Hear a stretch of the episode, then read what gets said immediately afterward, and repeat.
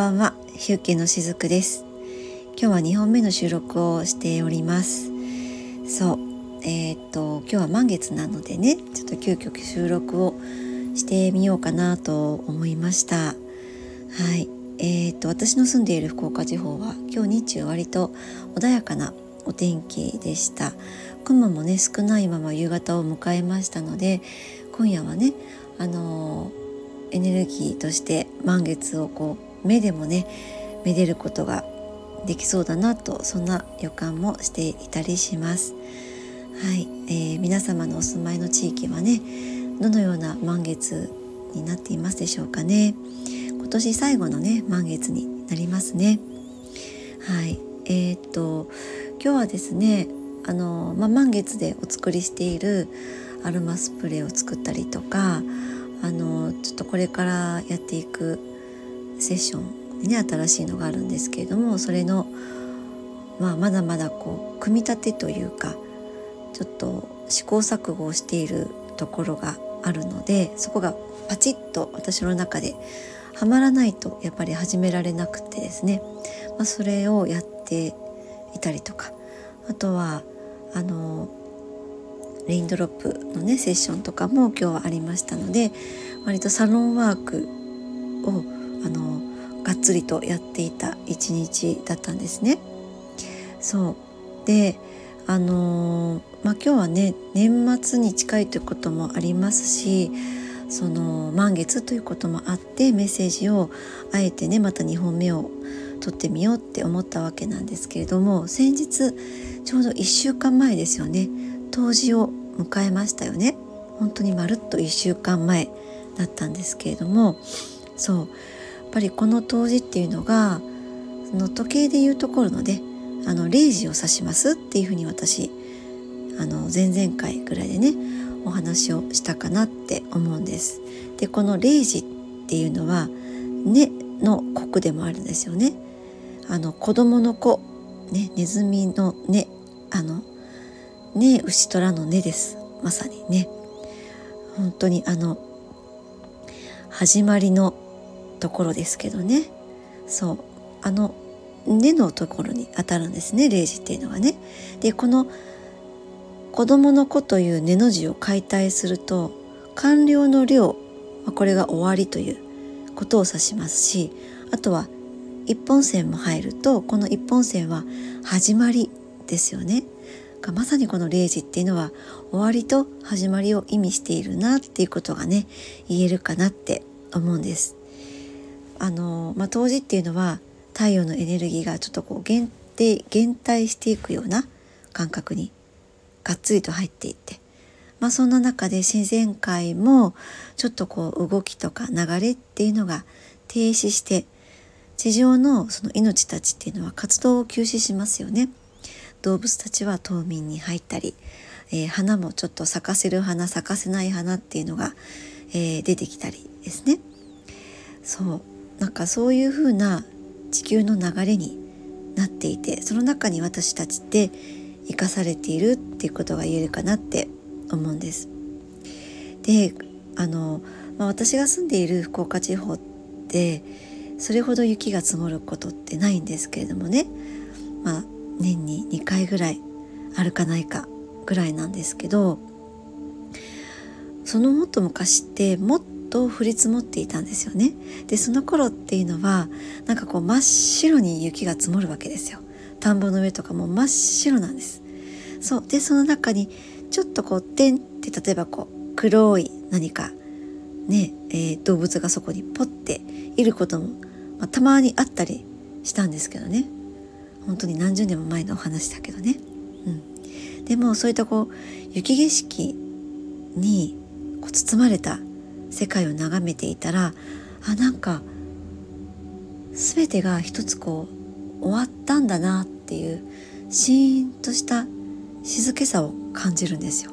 でその真っ白な光景の中にそのさっき言った終了っていうこう合図みたいなものをねあの感じていたなっていうのを今日ふと思い出したんですね。そうなんかこういう自然界のそういう景色とかを眺めたりするとその去り際の美しさとかもう雪が降り尽くしたよって言ったその美しさとかねあとそのもう執着とか未練とかって一切感じないわけですよ自然界の中からは。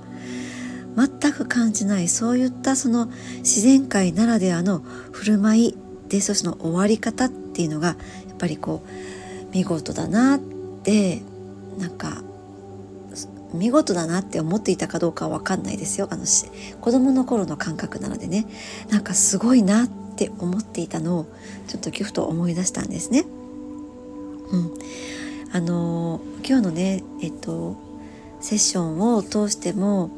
思ったことなんですけどなんか今を大切に生きることって別れ際の清さでもあるかなって思うんです。今を大切に生きているっていうのは過去のことに執着しないとか過去のやり方を繰り返さない自分でいるっていうことでもあると思うんですよね。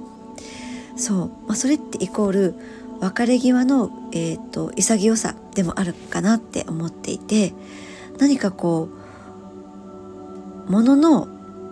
ものをね哀れに思う気持ちとか例えばこう今度春がやってきた時に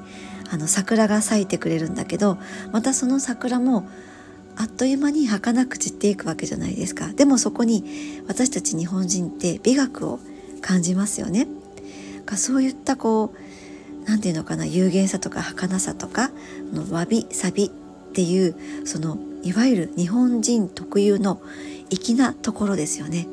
そういった感性があるのって私たちにこの命に限りがあるからこその感覚かなとも思っているんです私たちの命が限りがなくてもう永遠に続くものであったらもしかしたら感動もしないし悲しみとか、まあ、ましてやこう不安とかそういったものも感じることがないのだろうなって思うんですね。だか限りがあるからこそそこに感情も伴っているって思っていて。そう。でもそういったこう感情があるからこそその感情に飲み込まれすぎちゃうと。もちろん辛くもなっちゃうし。だからこそ感情のトリートメントってね、えー、自分の中にどんな感情があるのかなって。じゃあその感情を味わい尽くしたら今度はじゃあどういうふうに行動を起こしていこうかなってまそういった自分への働きかけってもちろん大事にはなってくると思うんですけれどもね、まあ、そういったこう作業をするのにも年末っていいのかなって思っていたりします。このね12月の月って年末年始にねあの行う大掃除みたいにねいらないものとか必要ないことってていうのまあないものももちろんそうなんですけどそういったものを見極めて思い切ってあの捨てたりねえー、っとちょっとこう省いていく、まあ、それは捨てることがなんかこうまだまだ使えるものっていうものであったらあのセカンドショップに出してみるとかねえー、まだ使っていただけそうな方にお譲りするとかそういったことを心がけていくにはもってこいのタイミングだったりします。でまさにねそういったものが今日、えーと、セッションの中でも出ていたので、うん、なんかすごくタイミングよく今日あのセッションをね受けていただいたなってその方のねそのそれをこう引き合わせた周波数ですよね。その方が持っているエネルギーですよね。それが素晴らしいなって思いながら今日も私セッションをねあのさせていただいていたわけなんですけれどもそうなんかあの最大限にそしてなおかつ最小限にしてその私たちの身辺を身軽にしていくっていうことを私はいつも目指していたりするんですね。そういった感覚の中で生きていくとだんだんと自分がなすべきことっていうのがはっきりと見えてきます。うん、あのやりたいことがね分からなかったり見つからないっていう方もいらっしゃるんですけど結構そういう時って身の回りにあのいっぱいもう自分にとって不要なものがたくさんあってそれはあの